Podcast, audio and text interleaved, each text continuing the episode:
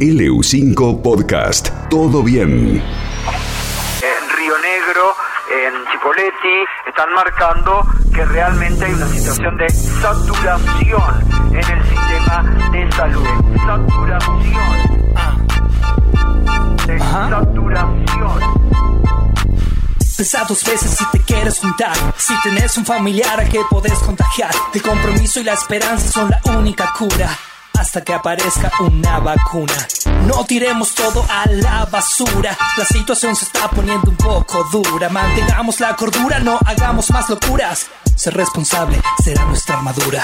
Tenemos que preocuparnos por el que tenemos al lado. Tenemos que ocuparnos y cuidarnos.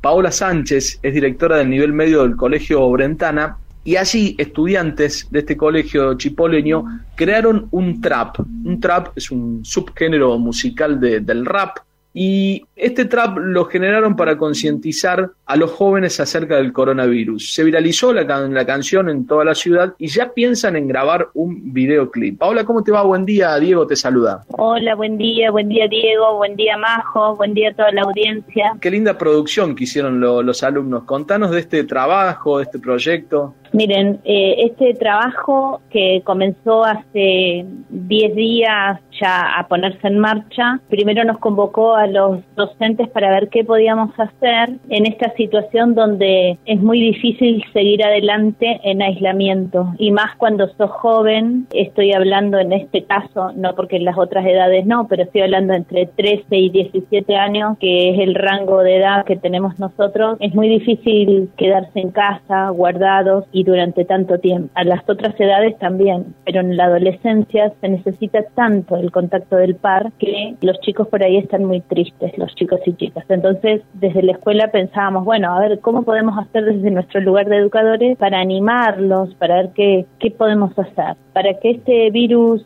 no digo desaparezca, pero sí merme, tenemos que cuidarnos para que disminuyan los contagios. Y empezamos a trabajar, ¿no? Muchos días, muchas reuniones. Esta no es la única escuela que lo está haciendo, insisto en esto porque hay muchas escuelas públicas y escuelas públicas de gestión privada que, que están trabajando en esto, en cómo animar a los jóvenes, cómo animarnos entre nosotros los adultos que trabajamos sin parar desde marzo, pero cómo hacer también para participar con los diferentes sectores de la sociedad, de la comunidad que están trabajando arduamente en combatir este bicho que nos está atormentando hace muchos meses ya. Bueno, y se nos ocurrió esto, es una mezcla entre rap y trap. Yo soy profe de historia, imagínense que mucho de música no lo sé, pero eh, nos explicaban los profes de música que esta mezcla entre estos dos estilos los iba a atraer bastante a, a los jóvenes y pensando en este septiembre dijimos bueno qué bueno que ahora en este momento donde podrían desarrollarse más encuentros sería importante que mantengamos distancia que usemos el barbijo permanentemente que no compartamos mate botellas o vasos que nos lavemos las manos frecuentemente y que si nos cuidamos cuidamos al resto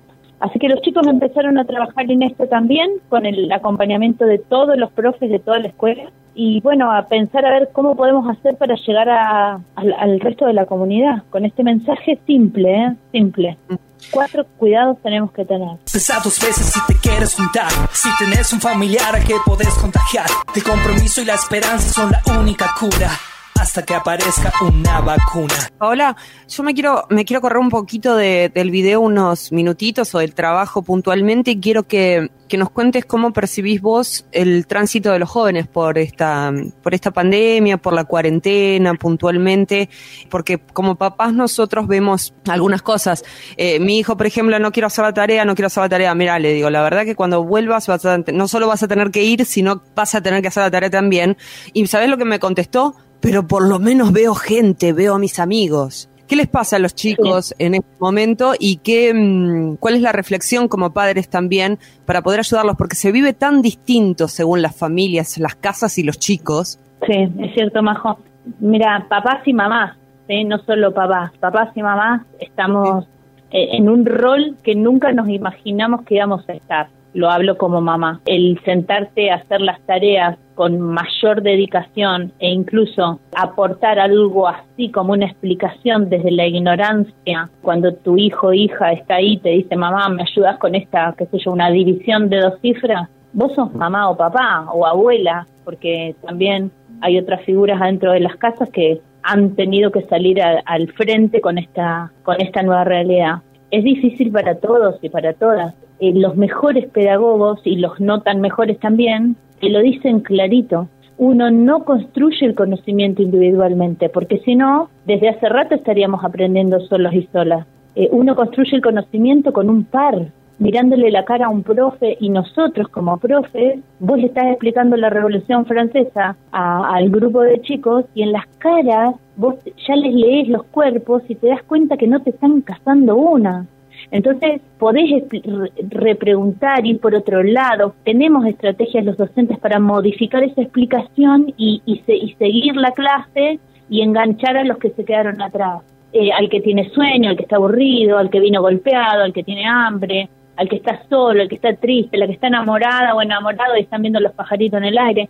En el aula vos podés leer y podés ver cosas porque estamos en el, el cuerpo a cuerpo es básico, es importante para aprender y para construir el conocimiento. Ahora, a los chicos y chicas necesitan, pero como nosotros también, ¿eh? no, yo no digo que nosotros no, pero los jóvenes necesitan de, de sus pares para estar bien. Las videollamadas, los Zoom, todos estos encuentros virtuales y sí, nos han acercado un poco más, pero nos falta el abrazo, es sentir el calor, el apretón, el poder llorar, el poder compartir, el, eso nos está faltando y sí, realmente nos afecta, pero no nos queda otra opción. No es algo que podamos, bueno, a ver, veamos cómo un día sí, un día no. No, sabemos que no vamos a poder juntarnos por un tiempo largo y mientras más responsables seamos, más pronto se va a acabar esto, o al menos no totalmente porque no vamos a llegar al cero, pero sí eh, vamos a darle tiempo que encuentren, la vacuna, eh, que nos alcance a todos.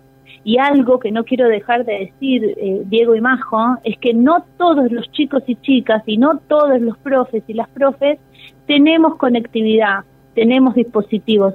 Ha sido un tránsito muy complicado para los diferentes niveles inicial, primario y secundario de toda la Argentina, esto de poder llegar a todos los estudiantes al menos con ese mínimo, con esa división por dos cifras, con esa revolución francesa. Imagínense, educación física, una de las materias en las que más cuestiones lúdicas hacen, o en música, por ejemplo, el poder, yo lo pienso en la escuela, el año pasado estábamos pensando en julio la presentación de banda, eh, y eso no, no pasó ahora estaríamos planeando la estudiantina, tenemos que planear ahora una estudiantina virtual, imagínense.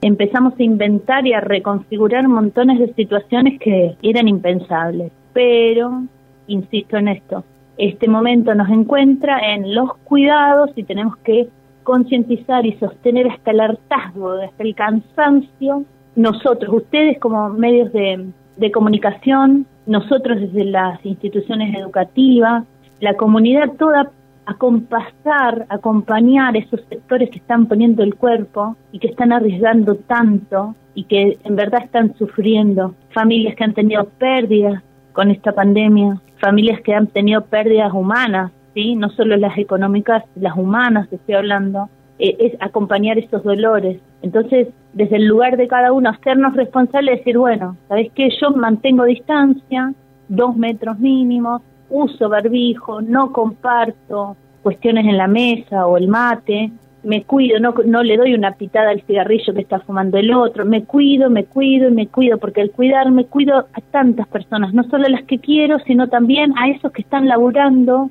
incansablemente arriesgando sus cuerpos y también poniendo al jaque a su familia, porque desaparecen por mucho tiempo. No tiremos todo a la basura. La situación se está poniendo un poco dura. Mantengamos la cordura, no hagamos más locuras. Ser responsable será nuestra armadura.